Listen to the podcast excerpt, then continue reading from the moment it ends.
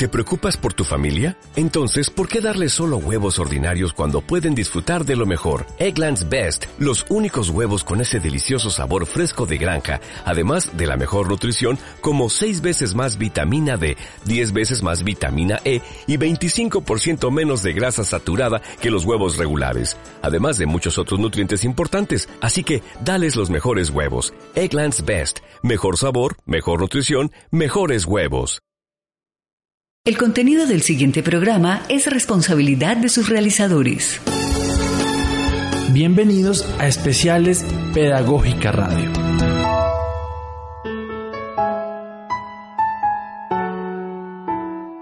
Somos las madres de los falsos positivos.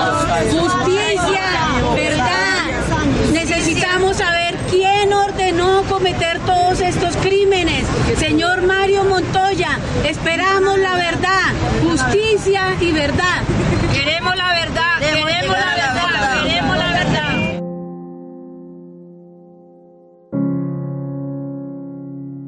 Te asomaste a la puerta y me llamaste.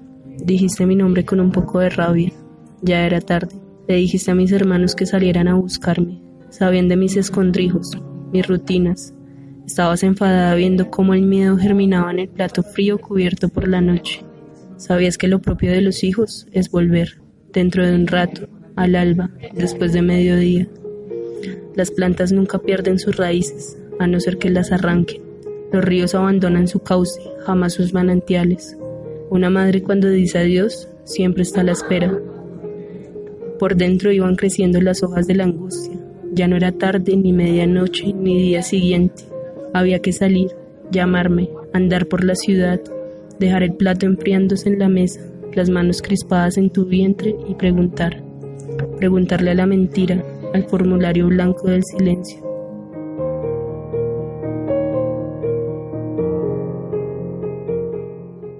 Ya no era tiempo, madre, de buscarme entre los vivos, de andar por la ciudad llamándome, colgando en tu árbol del temor mi nombre, como si eso que ahora soy fuera tu hijo. Incluso entre los muertos tuviste que buscar a otro, y otro te dijeron que yo era. Qué pena, madre, este disfraz. No me lo puse yo, me lo pusieron. Mírame bien, quítame el lodo, que los vea yo desde la muerte. Andaba yo con mi verdugo, ¿cómo saberlo? Llegó con su uniforme hasta la casa, salí sin despedirme. Perdóname, madre, sin saber salí, ya con la cruz grabada en la frente. Me llevaron lejos, me fui creyendo que miraba los paisajes de mi país y los paisajes me miraban pasar. Será la costumbre, sin distinguirme de los muertos. No les creas, madre, borra ese número que ves, que va creciendo en su libro de medallas. Pon mi cara sucia en tu regazo. Qué pena, madre, y mi nombre. Mi nombre de verdad, que no tenemos más para vencer este pelotón de sombras, madre, este ejército de muertes y de engaños.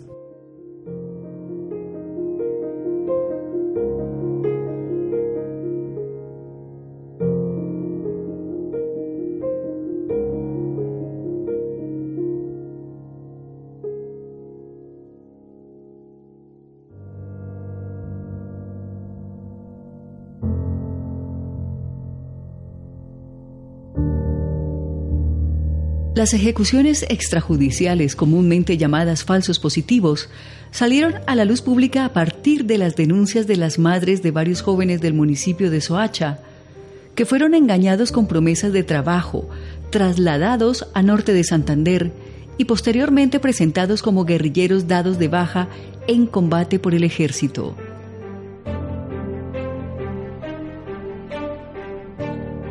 Soy Yolanda Barrantes y les voy a estar acompañando en la narración y la producción de este nuevo documento titulado Voces de Resistencia, Madres de Soacha y Bogotá, con la dirección de Carolina Alfonso, el guion de Alejandra Ávila, Kimberly Galindo y Luisa Ramírez. Les doy la bienvenida a esta nueva emisión de Especiales Pedagógica Radio.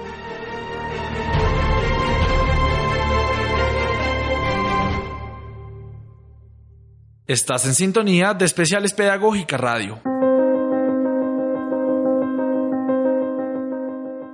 El desarrollo económico e industrial en la primera mitad del siglo XX es uno de los puntos neurálgicos para hablar de los episodios violentos que determinaron gran parte de la historia de Colombia, pues se incrementaron los conflictos sociales y de poder de los sectores en los que el país estaba políticamente dividido, liberales y conservadores. Las primeras manifestaciones de estos actos violentos se dieron entre los años 1948 a 1954, periodo denominado como la violencia, al que le siguió el Frente Nacional, pacto político entre liberales y conservadores, quienes se alternaron la presidencia durante 16 años. Así, para la década de los 80 se intensificaron las violaciones de los derechos humanos por parte del Estado y de grupos al margen de la ley. Al respecto, la investigadora social María del Pilar Marín en su libro Las violaciones de derechos humanos en Colombia durante los años 80 señala que la población civil se convirtió en blanco de las acciones violentas, se pusieron en práctica e intensificaron modalidades delictivas como la desaparición forzada y la limpieza social. Se registraron hechos que marcaron para siempre la vida nacional, como la toma del Palacio de Justicia, se cristalizó la unión entre narcotráfico y terrorismo que arrinconó a la ciudadanía y sometió a la institucionalidad. Se persiguió sin compasión al diferente y opositor al punto de liquidar miles de integrantes de la Unión Patriótica.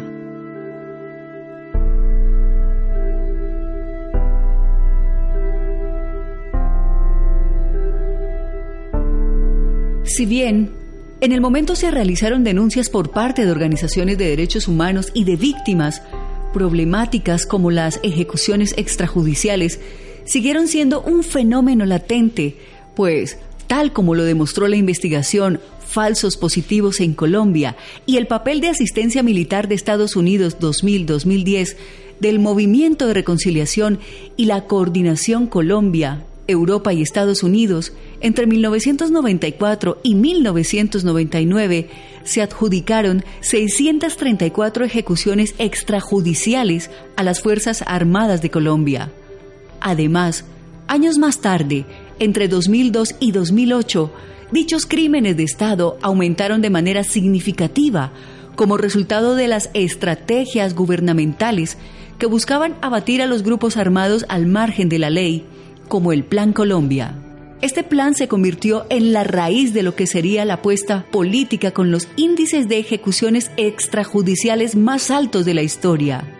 Así lo enunció su precursor a través de una carta dirigida a Álvaro Uribe Vélez, que obtuvo en primicia el periódico El Tiempo. Escuchemos la reconstrucción dramatizada de esta carta.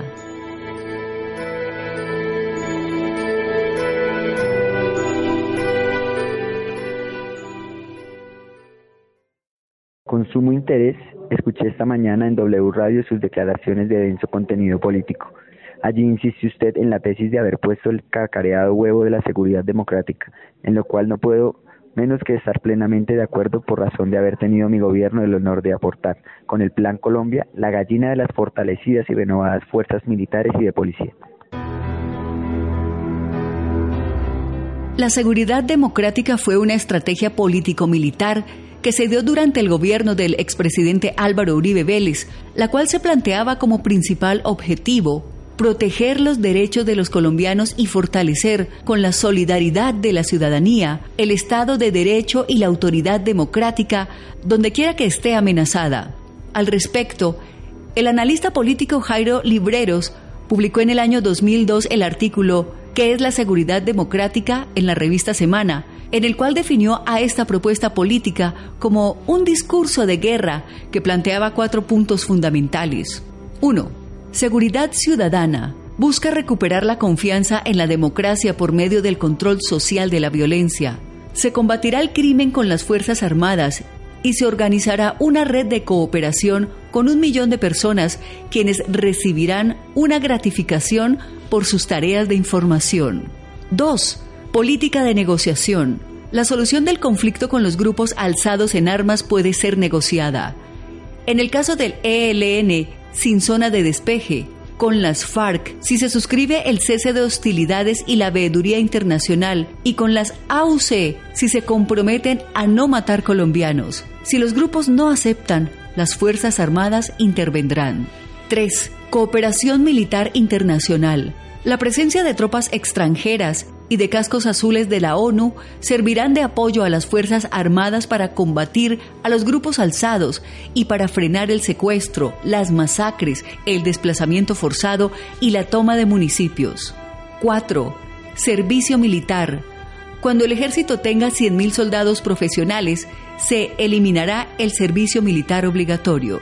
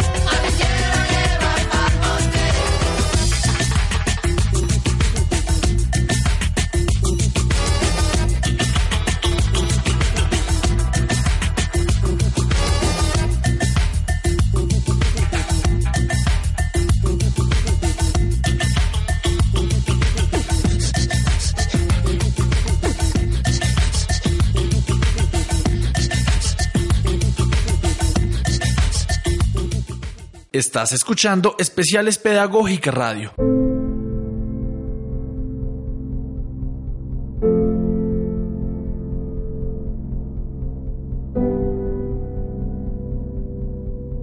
En el marco de la política de seguridad democrática, la población civil se vio afectada, entre otras, por el fenómeno de las ejecuciones extrajudiciales, pues según el doctor en Derecho Humberto Henderson, en su artículo La ejecución extrajudicial o el homicidio en las legislaciones de América Latina, estas se definen como la privación arbitraria de la vida por parte de agentes del Estado o con la complicidad, tolerancia o aquiescencia de estos sin un proceso judicial o legal que lo disponga. Estos hechos están comprendidos en la categoría del terrorismo de Estado, al ser una conducta criminal violatoria del derecho internacional humanitario, cometida a civiles en condición de indefensión por las instancias encargadas justamente por defender su vida, honra y bienes.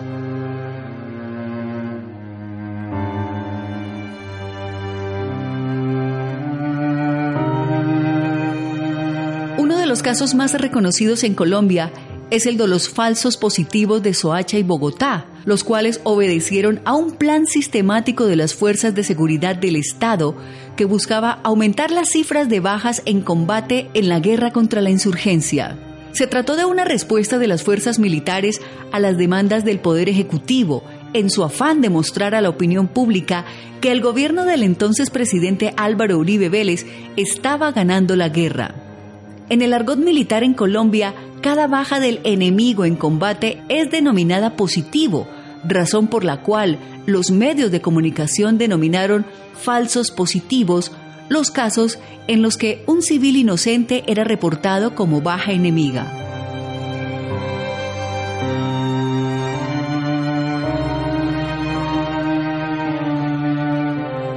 Así, desde el momento en que ocurrieron estos asesinatos y empezaron a denunciarse, se han dado distorsiones, dilaciones y encubrimientos por parte de altos mandos militares y representantes del gobierno. Posteriormente, procesos judiciales en contra de algunos militares involucrados y, en el mediano y largo plazo, impunidad en la mayoría de los casos.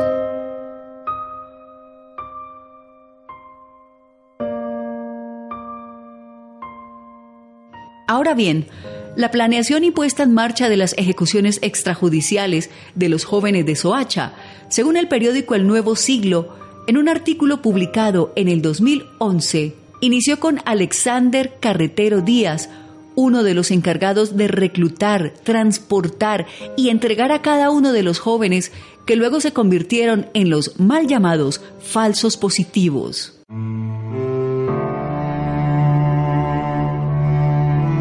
Carretero los convenció de aceptar una falsa oferta de trabajo en Ocaña, norte de Santander, a cambio de un millón de pesos provenientes del sargento John Jairo Muñoz Rodríguez de la Brigada Móvil 15 del Ejército.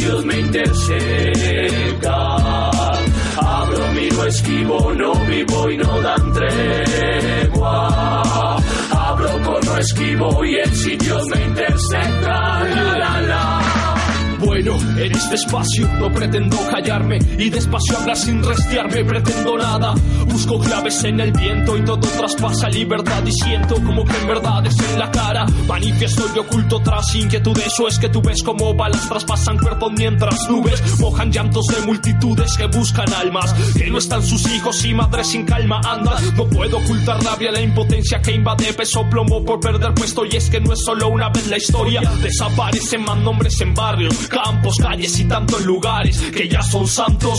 Soldados esclavos caminan cegados y soportados por una miseria de pagos de mierda. No saben cuánto daño hacen, no se imaginan. Capitalizan gente y en familias ponen las minas. Más vida, siguen caminando entre las ruinas. Más vida, siguen entre rutas sin salida. Falso, que con explosiones se dan pasos. Positivo, que lo visten de guerrillos falsos. Falso, que estaban combatiendo, eso es falso. Positivo, vigilados están los vivos. Falso, que con explosiones se dan pasos. Positivo, que lo visten de guerrillos falsos. Falso, que estaban combatiendo, eso es falso. Positivo, vigilados están los vivos. Abro, miro, escribo, no vivo y no dan tregua. Abro, corro, escribo y en sitios me intersectan. Abro, miro, esquivo, no vivo y no dan tregua. Abro, corro, esquivo y en sitios me intersectan. Algunas de las madres lograron recuperar los cuerpos de sus hijos, pero la disputa judicial seguía su camino. Ellas manifiestan, estaban en busca de la verdad de los hechos y de exigir justicia frente a los responsables, principalmente en las audiencias en las que pudieron conocer los testimonios de militares y reclutadores, esperando para estos las condenas respectivas. En dichas audiencias, las madres conocieron relatos detallados de cómo y por qué fueron asesinados sus hijos, uno de estos relatos fue recuperado y publicado por el periódico El Tiempo en el año 2009. Escuchemos la dramatización del testimonio.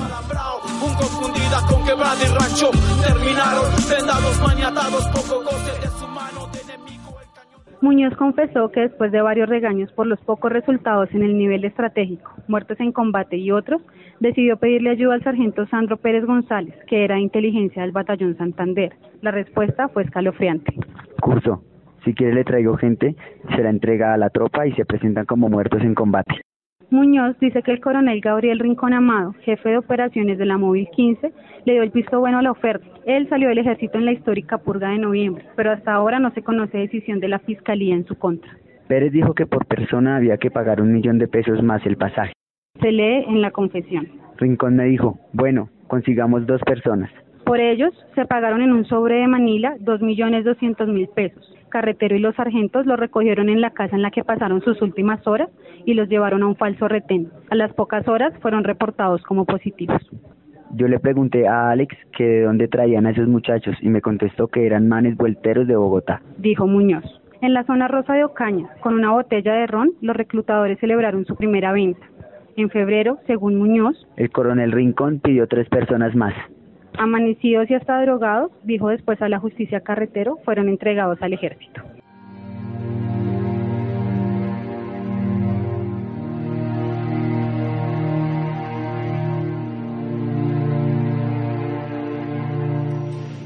Según la investigadora Lisette Marín, en su tesis de maestría Seguridad Democrática, Derechos Humanos y Memoria Histórica en Colombia, realizada en 2016, estas falsas bajas en combate se realizaron para cumplir con los criterios para pagos de recompensas por la captura o el abatimiento en combate de miembros de grupos al margen de la ley y bonificaciones por operaciones de importancia nacional. Es posible respaldar esta afirmación con el decreto 1400 de 2006, el cual se planteó como una estrategia para la disminución del terrorismo y el narcotráfico desde los principios de eficacia y legalidad del Plan de Gobierno Seguridad Democrática de Álvaro Uribe Vélez, estrategia que también promovió la creación de la bonificación por operaciones de importancia nacional, BOINA, que establecía Créase la bonificación por operaciones de importancia nacional, BOINA, para los miembros de la Fuerza Pública y funcionarios del Departamento Administrativo de Seguridad, DAS, que participen en una operación de importancia nacional, la cual se otorgará por cada ocasión.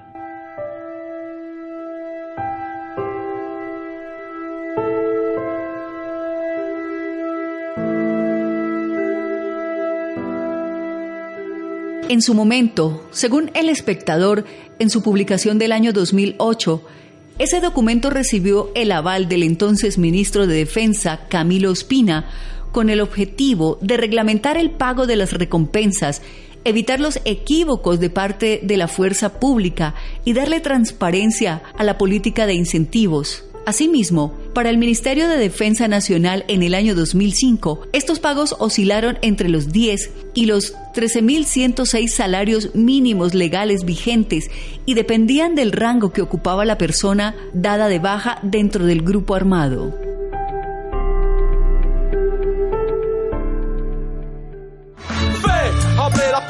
Que quiero ver porque no puede ser que quieran hacerme comer tantas mentiras. Al mediodía en el noticiero con el diablo viéndose converso, conversando engaño en victoria fachida, desaparecida. Como los limpios ríos que hubo en Bogotá, la agonía del engaño comienza a caer. Mientras se sube mala hipocresía de esta ciudad, otra operación exitosa, cosa presa expertos del embombo. Primero antes de prensa rosa, alerta, última hora. Bajo combates en zona rural hallaron laboratorio, bombardearon campamento, miembros del ejército dan de baja.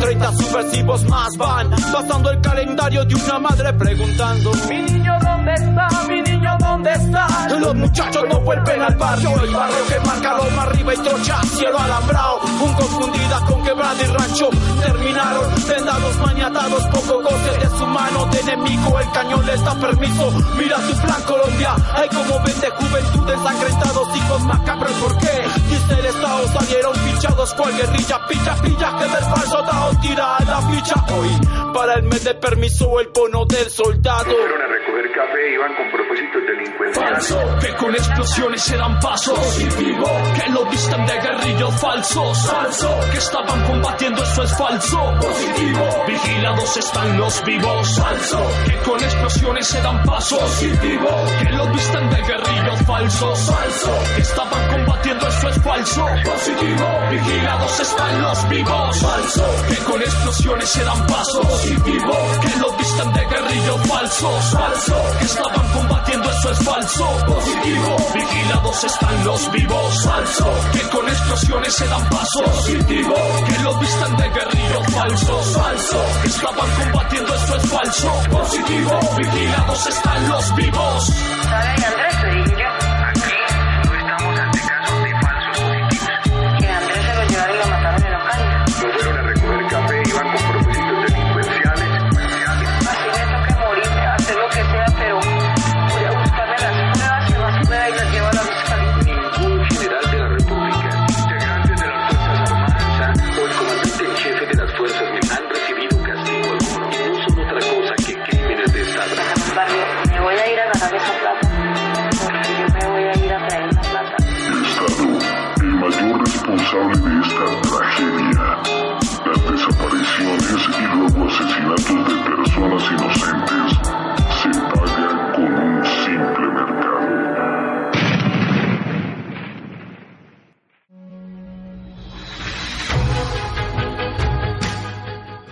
El siguiente testimonio recuperado por Lisette Marín sobre la experiencia de María Sanabria, madre de Jaime Steven Valencia Sanabria, describe cuál fue el procedimiento realizado con los 19 jóvenes de Soacha y Bogotá asesinados en los años 2004, 2007 y 2008. Sé que mi hijo fue asesinado de tres impactos de bala, uno en cada piernita que no comprometió ningún huesito y el tiro de gracia porque él murió. Como la mayoría de los muchachos, por shot y por polémico, traje a mi niño y le di cristiana sepultura. Es muy difícil ir armando el rompecabezas y conocer detalles de todo lo ocurrido. A veces pensaba yo, ¿cómo se dejó matar mi hijo así de fácil? Los reclutadores eran retirados del ejército, les dieron mucha confianza y les averiguaron todo. Dirían, son presa fácil, son madres cabezas de hogar, son brutas, no los van a buscar. Es que si lo van a, echar de menos, pero fue todo lo contrario. Por más que se lo llevaron lejos y lo metieron en fosas comunes donde la intención era desaparecerlos por completo, Dios es grande y maravilloso y lo pudimos traer y darle cristiana sepultura. Precisamente Se llevan gente de lejos porque la población cercana les tiene miedo. La idea es llevarlos bien lejos donde nadie los conozca, asesinarlos, tenerlos indocumentados donde nadie los reclame. Manipulan las pruebas porque el ejército les cambia la ropa y, por ejemplo, en las fotos donde yacía mi hijo no había sangre, estaba limpio. O sea, a él lo asesinaron y lo llevaron a otro lugar hacer el levantamiento. En materia judicial no ha aparecido nada. En el 2013 la abogada logró trasladar el caso aquí a Bogotá. Estuvo en derechos humanos como tres meses y se discutió territorialidad. Y otra vez está en Cúcuta. Dice la doctora que otra vez se lo traen para acá. Ni en eso se han avanzado. Esta es la impunidad.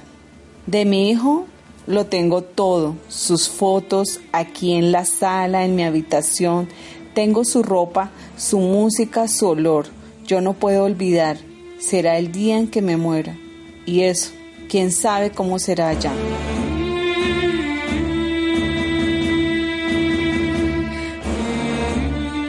Esto, además de la forma en la que fue divulgada, la manera de morir de sus hijos generó indignación en las madres de Soacha y Bogotá, pues como ya se ha mencionado, el ejército en un primer momento aseguró que estos jóvenes eran guerrilleros dados de baja en combate, versión que fue respaldada por el entonces presidente Álvaro Uribe Vélez, quien hizo hincapié sobre el hecho de que los jóvenes salieron hacia Ocaña y Cimitarra con fines delictivos. Los jóvenes desaparecidos de Soacha fueron dados de baja en combate. No fueron a recoger café, iban con propósitos delincuenciales.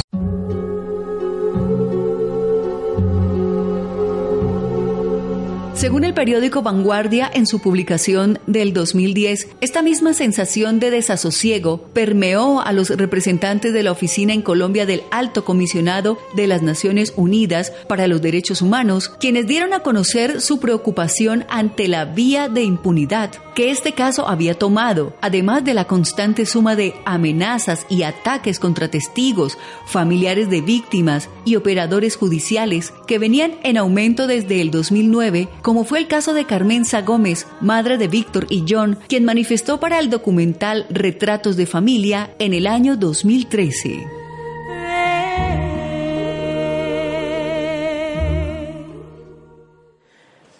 Mi hijo John, que había ido conmigo a traer el hermano, él dijo que tenía que investigar, él tenía que saber quiénes estaban llevando los muchachos de compartir y San Nicolás, que quién se, había se habían llevado a su hermanito, que él tenía que saber. Él se metió muy a fondo a investigar la muerte del hermano, pidiendo las amenazas para él, donde le decían que no metiera las narices donde no le importaba.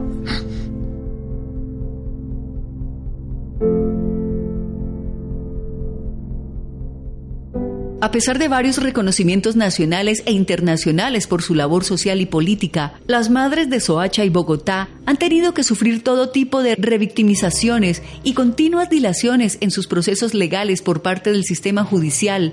Muestra de ello fue la aprobación del fuero penal militar en el 2013 por parte del Congreso de la República, que propuso, entre otras cosas, la creación de un tribunal de garantías específico para cualquier investigación o proceso penal que se adelante contra miembros de la fuerza pública, así como la creación de un fondo de defensa un fuero carcelario y el manejo de las ejecuciones extrajudiciales y la desaparición forzada por parte de la justicia ordinaria, de acuerdo a lo publicado por el espectador en el año 2012.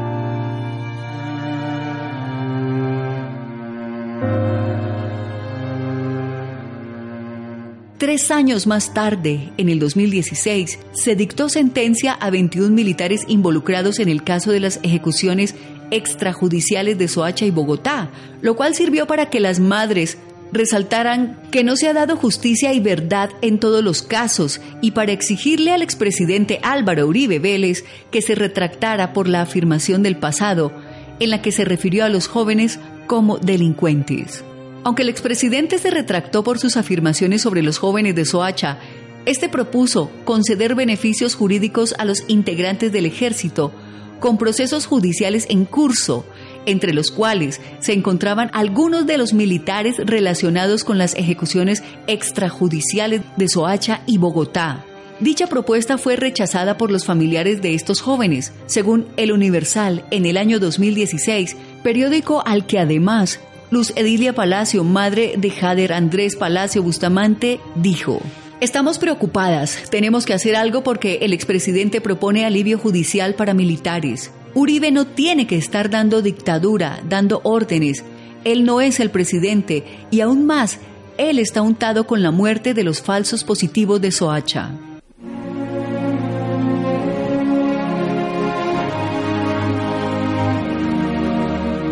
La senadora María Fernanda Cabal también se manifestó frente a lo sucedido con el caso de los jóvenes de Soacha y Bogotá en entrevista con Vicky Dávila en el programa La W Radio en el 2018, afirmando que parece que esos muchachos habían cometido muchos crímenes. No voy a justificar que los maten, pero mucha de la población de allá mismo habla de eso, ante lo cual las madres de Soacha y Bogotá desde su cuenta de Facebook manifestaron.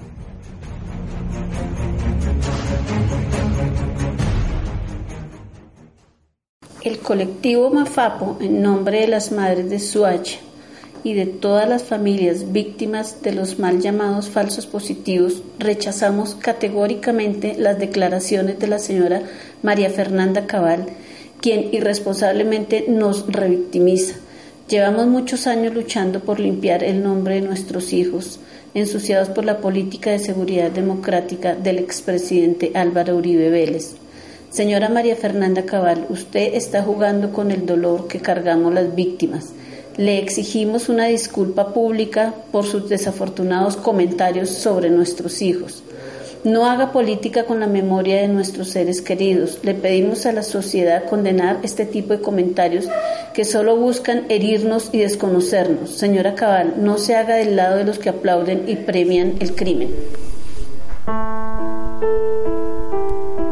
Para el año 2017, dentro del marco de los acuerdos entre el gobierno y las FARC-EP, se dio paso a la creación de un sistema compuesto por diferentes mecanismos judiciales y extrajudiciales, denominado Sistema Integral de Verdad, Justicia, Reparación y No Repetición, en el cual se encuentra la Jurisdicción Especial para la Paz, o JEP, entendida según el periódico El Heraldo de 2016 como un modelo de justicia transicional que define el acuerdo de víctimas para conocer, investigar y juzgar los crímenes relacionados con el conflicto armado colombiano.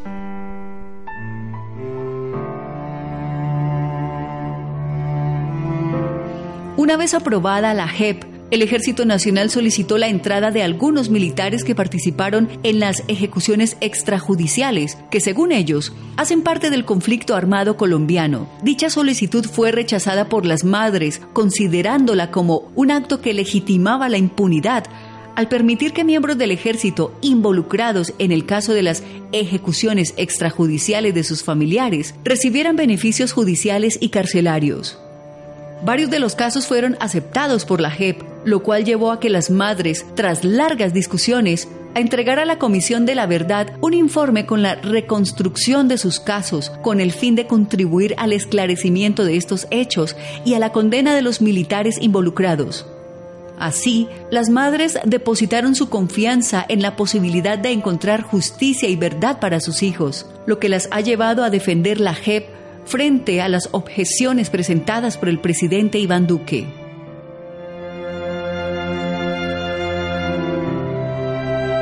Al comienzo sí, tenía mucho miedo, pero no era miedo por lo que me pudiera pasar a mí, sino miedo de que le pudiera pasar algo a mis hijos, a mis nietos, a mi esposo, pero tengo que decir que ese miedo se va superando poco a poco porque si yo tengo miedo, no puedo ayudar a otras personas, pero sobre todo, si yo tengo miedo, soy permisiva a que esto se siga repitiendo en muchas partes del país y alguien tiene que denunciar. Ahora, yo creo que la verdadera historia, la verdadera memoria de este país es el trabajo que cada una de las víctimas estamos haciendo. Porque el día que nosotras dejemos hablar, de nuestros familiares, ese día ellos mueren. Pero nosotros somos la historia, somos la memoria. Y yo digo que el día que yo deje de hablar de mi hijo es porque yo ya estoy muerta, yo ya no lo puedo hacer.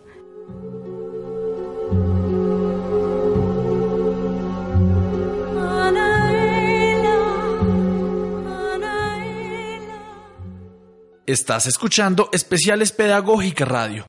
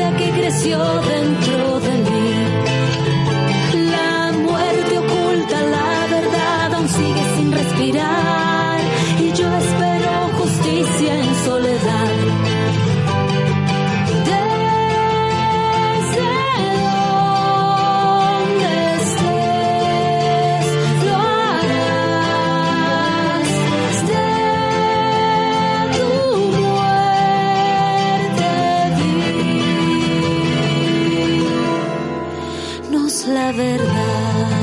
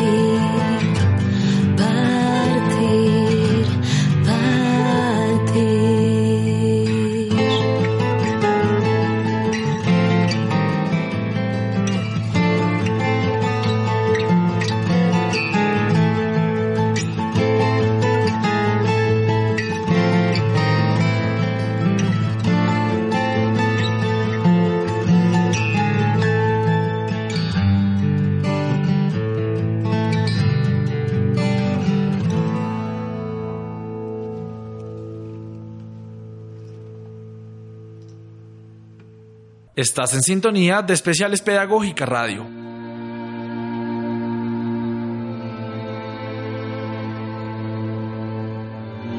Las madres de Soacha y Bogotá, o Mafapo, Madres de Falsos Positivos, son una organización que nace aproximadamente en el año 2008 conformada por las madres, hermanas, hijas y compañeras de los 19 jóvenes de Soacha y Bogotá, asesinados extrajudicialmente por miembros del Ejército Nacional entre los años 2004, 2007 y 2008. Ante la ausencia de respuestas por la desaparición de sus hijos, las madres comenzaron a tener más encuentros entre ellas en los cuales forjaron lazos afectivos y de confianza que les permitían contar y escuchar sus historias, así como acompañarse inicialmente en el desplazamiento hasta Ocaña y Cimitarra para recuperar los cuerpos de sus hijos. Así lo relató María Sanabria en el documental Retratos de Familia del año 2014.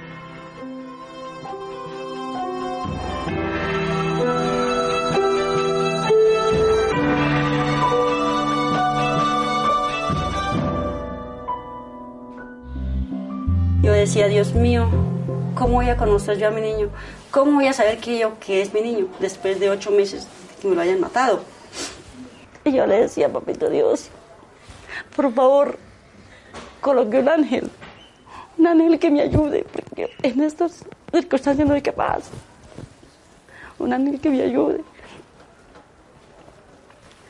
Cuando ya la señora Luz Marina, ella me dijo, si quiere señora María, yo la acompaño. Yo dije, Dios mío, gracias Señor, porque ya ella, ya le sentía confianza porque ella había ido por su niño y todo eso y estábamos en las mismas condiciones, todo eso. A este doloroso y angustiante camino de perder a sus hijos de una manera repentina e injusta se sumaron los procesos judiciales gravemente entorpecidos por lo que ellas denominan vencimiento de términos, investigaciones inconclusas, mentiras, desviaciones y aplazamientos de las condenas, así como de amenazas contra sus vidas y la de las personas y organizaciones que acompañaban los diferentes procesos del colectivo. Durante este proceso, las madres se organizaron y emprendieron nuevas acciones que posicionaran en la escena pública sus casos, reivindicaron el nombre de sus hijos, les permitieran conocer la verdad y así promover la no repetición de episodios violentos como este en el país. Algunas de las primeras acciones fueron las marchas con pañuelos blancos y las fotos de sus hijos por el centro de Bogotá, encuentros semanales en la plaza de Soacha y plantones a las afueras de los juzgados. Además, en vista de la ausencia de garantías por parte del Estado colombiano y ante un cambio de gobierno cercano, las madres de Soacha y Bogotá viajaron a Asturias, España, donde se les permitió denunciar al Estado, narrar su historia y dejar claro el sentido de lucha de la organización. En palabras de Luz Marina para la revista Semana, si logramos que algún día haya justicia en Soacha, podremos seguir luchando para que la haya en el resto de los casos.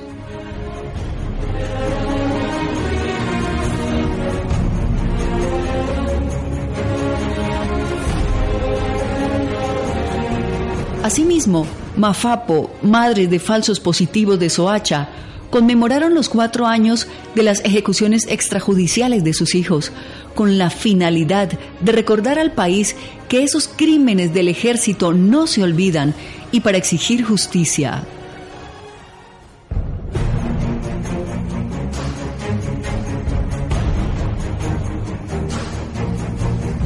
En la conmemoración nos acompañan grupos con distintos ritmos musicales, hay teatro y vinieron decenas de estudiantes. Dijo Luz Marina Bernal, madre de Fair Leonardo Porras Bernal, al periódico El Tiempo en el año 2012. De igual modo, las madres de Soacha y Bogotá fueron reconocidas con el Premio Constructores de Paz 2012, otorgado por el Instituto Catalán Internacional de la Paz, premio con el que se destacó el papel de este colectivo como constructoras de paz en la lucha por la verdad, la justicia y la memoria del país. Carmenza Gómez, una de las madres de Soacha y Bogotá, en entrevista con la revista Semana, manifestó, Aquí en Colombia somos mujeres peligrosas. Para mí es un orgullo que nos hayan nombrado constructoras de paz para hacer ver a nuestro gobierno que los otros países sí nos apoyan. Además, obtuvieron un espacio para la participación en la mesa de conversaciones de La Habana frente al proceso de paz que se estaba adelantando en el año 2014. En este mismo año, en un intento por hacer su proceso de duelo al tiempo que luchaban por exigir justicia a nivel jurídico y penal, las madres realizaron una peregrinación en honor a Óscar Alexander Morales Tejada, joven asesinado extrajudicialmente en 2008, hijo de Doris Tejada. Dicha peregrinación tuvo dos paradas. La primera fue en el cementerio de El Copey, lugar donde se entierran a los NN y donde se encuentra el cuerpo de Óscar Alexander, según la Fiscalía. No obstante, Luego de recorrer las tumbas, Doris no logró encontrar un NN que posiblemente fuera su hijo.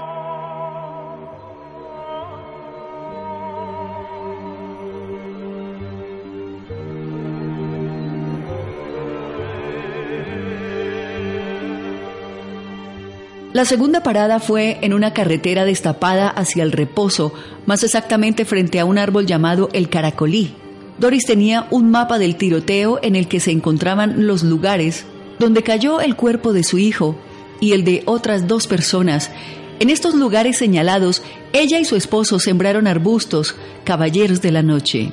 Luego de sembrar estas plantas, Doris recitó unas palabras que le escribió a su hijo, las cuales fueron publicadas por Natalia Arenas de La Silla Vacía.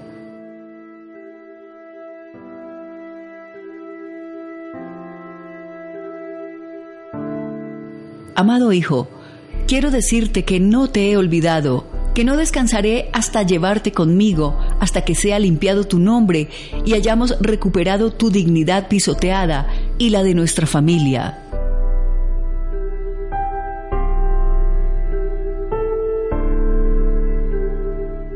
Aunque luego de esta peregrinación se haya intentado avanzar con la investigación, cinco años después, este es el único caso de las madres de Soacha y Bogotá en el que el cuerpo no ha podido ser encontrado y sepultado por su familia, dejando claro que en estos casos la justicia de Colombia es lenta y sin garantías.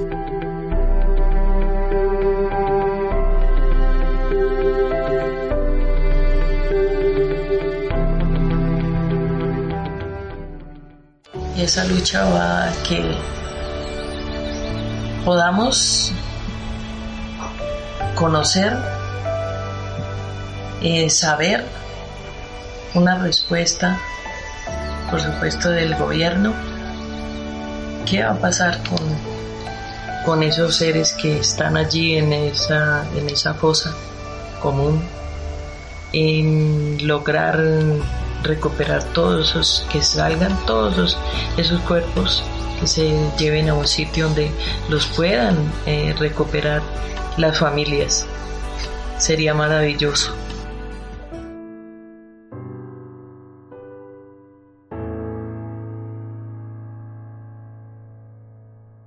En el año 2016, algunas de las madres de Soacha y Bogotá participaron en el proyecto Nunca Más, basado en un conjunto de fotografías tomadas a varios familiares de los jóvenes ejecutados extrajudicialmente, quienes se tatuaron para recordar a sus seres queridos y mantener su memoria viva. Así lo describió Capkin en la página web Pacifista. Los familiares fueron al estudio, revivieron la historia, la contaron, se tatuaron y, de ahí, con la tinta todavía fresca, pasaban al estudio de fotografía del fotógrafo holandés Niels Ben Ypren. Las madres también fueron protagonistas de la exposición fotográfica Madres Terra, con una serie de fotos tomadas por el fotógrafo colombiano Carlos Saavedra, en las que se muestran los cuerpos de las madres cubiertos de tierra, con el fin de representar la relación entre la vida y la muerte. En tanto, estas mujeres dieron vida a sus hijos y la guerra se los arrebató.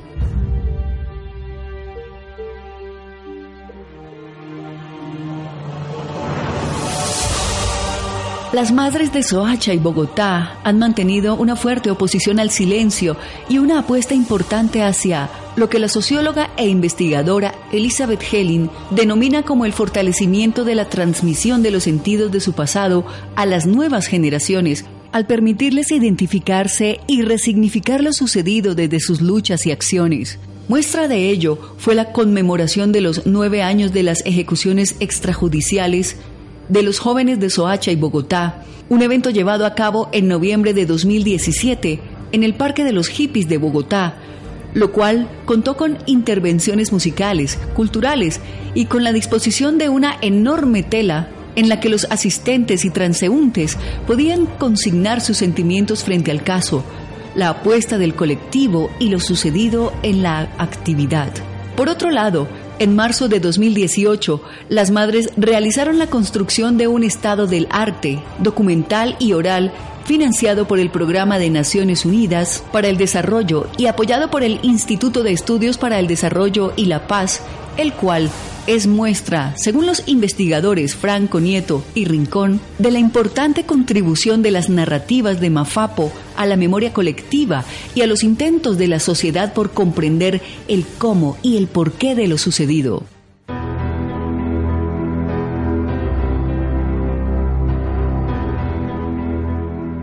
Tras múltiples discusiones por parte de Mafapo, dicho informe fue entregado a la Comisión de la Verdad como parte de las pruebas para determinar las condenas de los militares del Ejército Nacional que entraron a la Jurisdicción Especial para la Paz. Esta, entendida, según lo expresado en el periódico El Heraldo, como un modelo de justicia transicional que define el acuerdo de víctimas para conocer, investigar y juzgar los crímenes relacionados con el conflicto armado colombiano. Para la conmemoración del Día de la Mujer, las madres decidieron reunirse en la Plaza de Bolívar y encadenarse con el fin de exigir justicia para sus casos, Además dispusieron de una tela blanca de gran extensión en la cual los transeúntes pudieron consignar sus impresiones frente a los casos de ejecuciones extrajudiciales de Soacha. Durante el mismo año, en el mes de agosto, las madres de Soacha y Bogotá conversaron con las madres de la Candelaria de Medellín, un colectivo de familiares de personas víctimas de desaparición forzada. Esto en el marco de la cátedra UNESCO Educación y Cultura de Paz, realizada en conjunto con la Universidad Pedagógica Nacional, el Semillero de Investigación Invictus, la Universidad del Rosario, la Red de Valor para la Paz y la Cámara de Comercio de Bogotá. En este encuentro, las madres intercambiaron experiencias sobre la formación, el camino y los desafíos de cada organización se desarrolló un evento público llamado De Orugas a Mariposas, que giró en torno a las experiencias de las organizaciones invitadas y el proceso investigativo del semillero de investigación Invictus.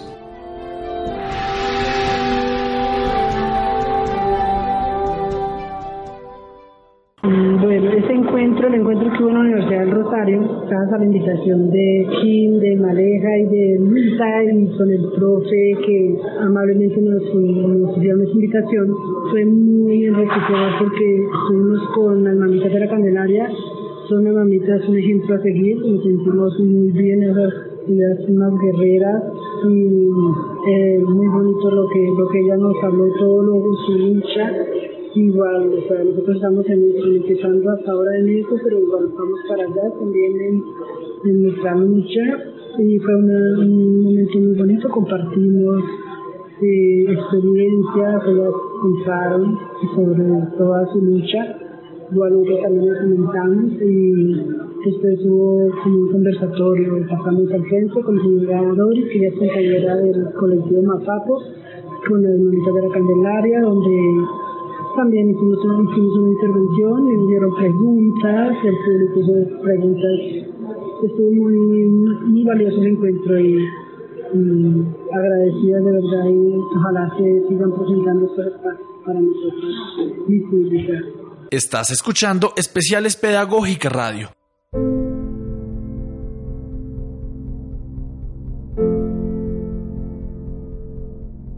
Como acto de conmemoración de los 10 años de las ejecuciones extrajudiciales de sus hijos, las madres realizaron las siguientes acciones. La primera de ellas se dio a finales del mes de septiembre en la plaza principal de Soacha. Allí se llevó a cabo una Eucaristía, se presentó un performance por algunas de las madres y cantaron varios artistas invitados. Luego se plantaron tres árboles como una forma de relacionarse con la tierra y la vida que surge de ella. En el mes de octubre se llevó a cabo el segundo evento, el cual contó con la colaboración y financiación del Centro Nacional de Memoria Histórica, la Comisión de la Verdad y la Asociación Minga. En esta ocasión, las madres, acompañadas por familiares, artistas, periodistas, representantes de las instituciones colaboradoras, entre otros, viajaron a Ocaña, norte de Santander, donde se realizó una Eucaristía, la presentación del performance de algunas integrantes de Mafapo, la exposición de algunas de las telas que han elaborado como forma de construir memoria, junto con la muestra artística Inexactos Efectivos del colectivo Usted mismo. Las madres recibieron el reconocimiento Sol Blanco por parte de la Alcaldía Municipal de Ocaña. En horas de la tarde, las madres caminaron hacia el cementerio, las liscas, y dejaron rosas en las tumbas de los ENN como una forma simbólica de adoptar a estas personas como sus hijos. Simultáneamente, el colectivo de artistas invitados Usted mismo realizó una intervención artística en el muro de una de las casas del municipio en este se plasmó la palabra amar, la cual hace referencia a las acciones de resistencia de las madres. Nosotros tuvimos el privilegio de acompañar a las mamitas en el viaje a Ocaña, acompañarlas en la conmemoración y pues aparte de la exposición de inexactos efectivos, también se quiso pintar un mural en el que ellas fueron y nos acompañaron, vieron, vieron como el resultado final, quedaron también muy contentas, hicimos amistad con la, con la dueña de la casa, entre ellas hubo mucho amor, las, la señora de la casa y las mamitas que después fueron, y fue algo muy bonito, porque con el mensaje que dejamos ahí en esa casa, en, ese, en esa cuadra de Nocaña, también damos un mensaje de que amar es resistir y esa palabra nos une a todos como sociedad también, no solo a que las mamitas lo apliquen, sino que es algo que nos converge a todos.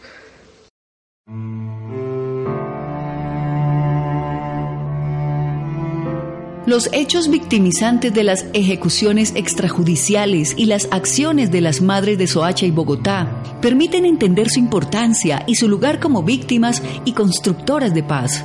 Son ellas constructoras de memoria histórica al investigar, denunciar y divulgar lo sucedido con sus familiares y manteniendo su exigencia de no repetición con casos de ejecuciones extrajudiciales. El compromiso de las madres los reconocimientos que han recibido las organizaciones en 10 años, tanto a nivel nacional como internacional, y su búsqueda permanente por la verdad y la justicia, las han fortalecido a pesar de las amenazas y dilaciones judiciales en los procesos. Las madres de falsos positivos de Soacha y Bogotá son ejemplo de resistencia y persistencia por la paz y la memoria, por la verdad, la justicia, la reparación y la no repetición de hechos como las ejecuciones extrajudiciales.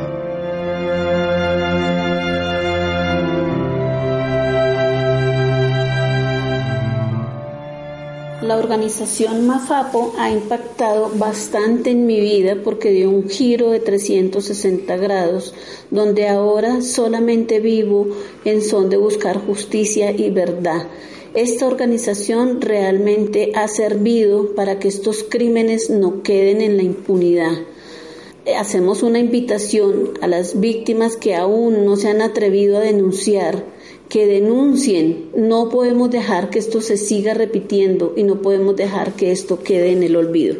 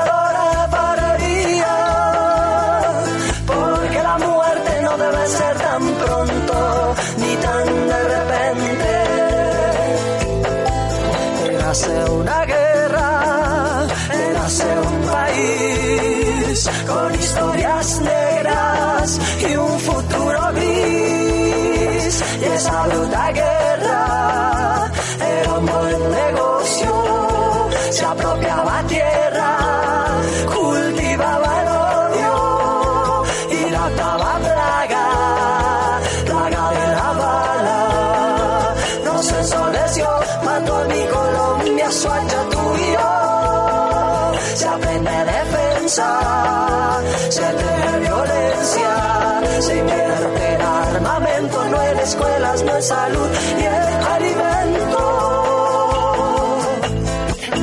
Todas somos mamitas y no queremos parir para en esta guerra nuestros hijos ver morir. Todas somos mamitas y no queremos parir para en esta guerra nuestros hijos ver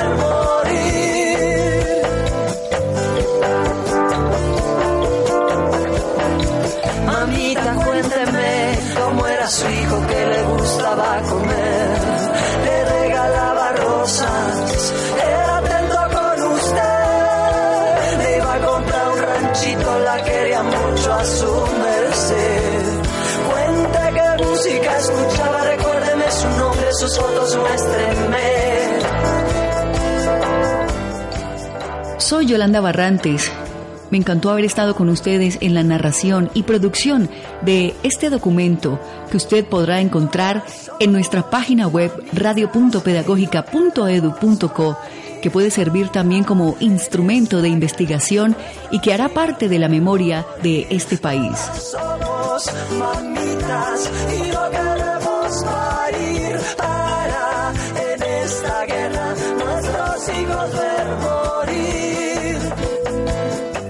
Con la dirección de Carolina Alfonso, el guion de Alejandra Ávila, Kimberly Galindo y Luisa Ramírez, estudiantes de la Universidad Pedagógica Nacional, los dejo en este último momento con otro de los temas insignes que hace homenaje a esas mujeres luchadoras y que son las madres de Soacha y Bogotá.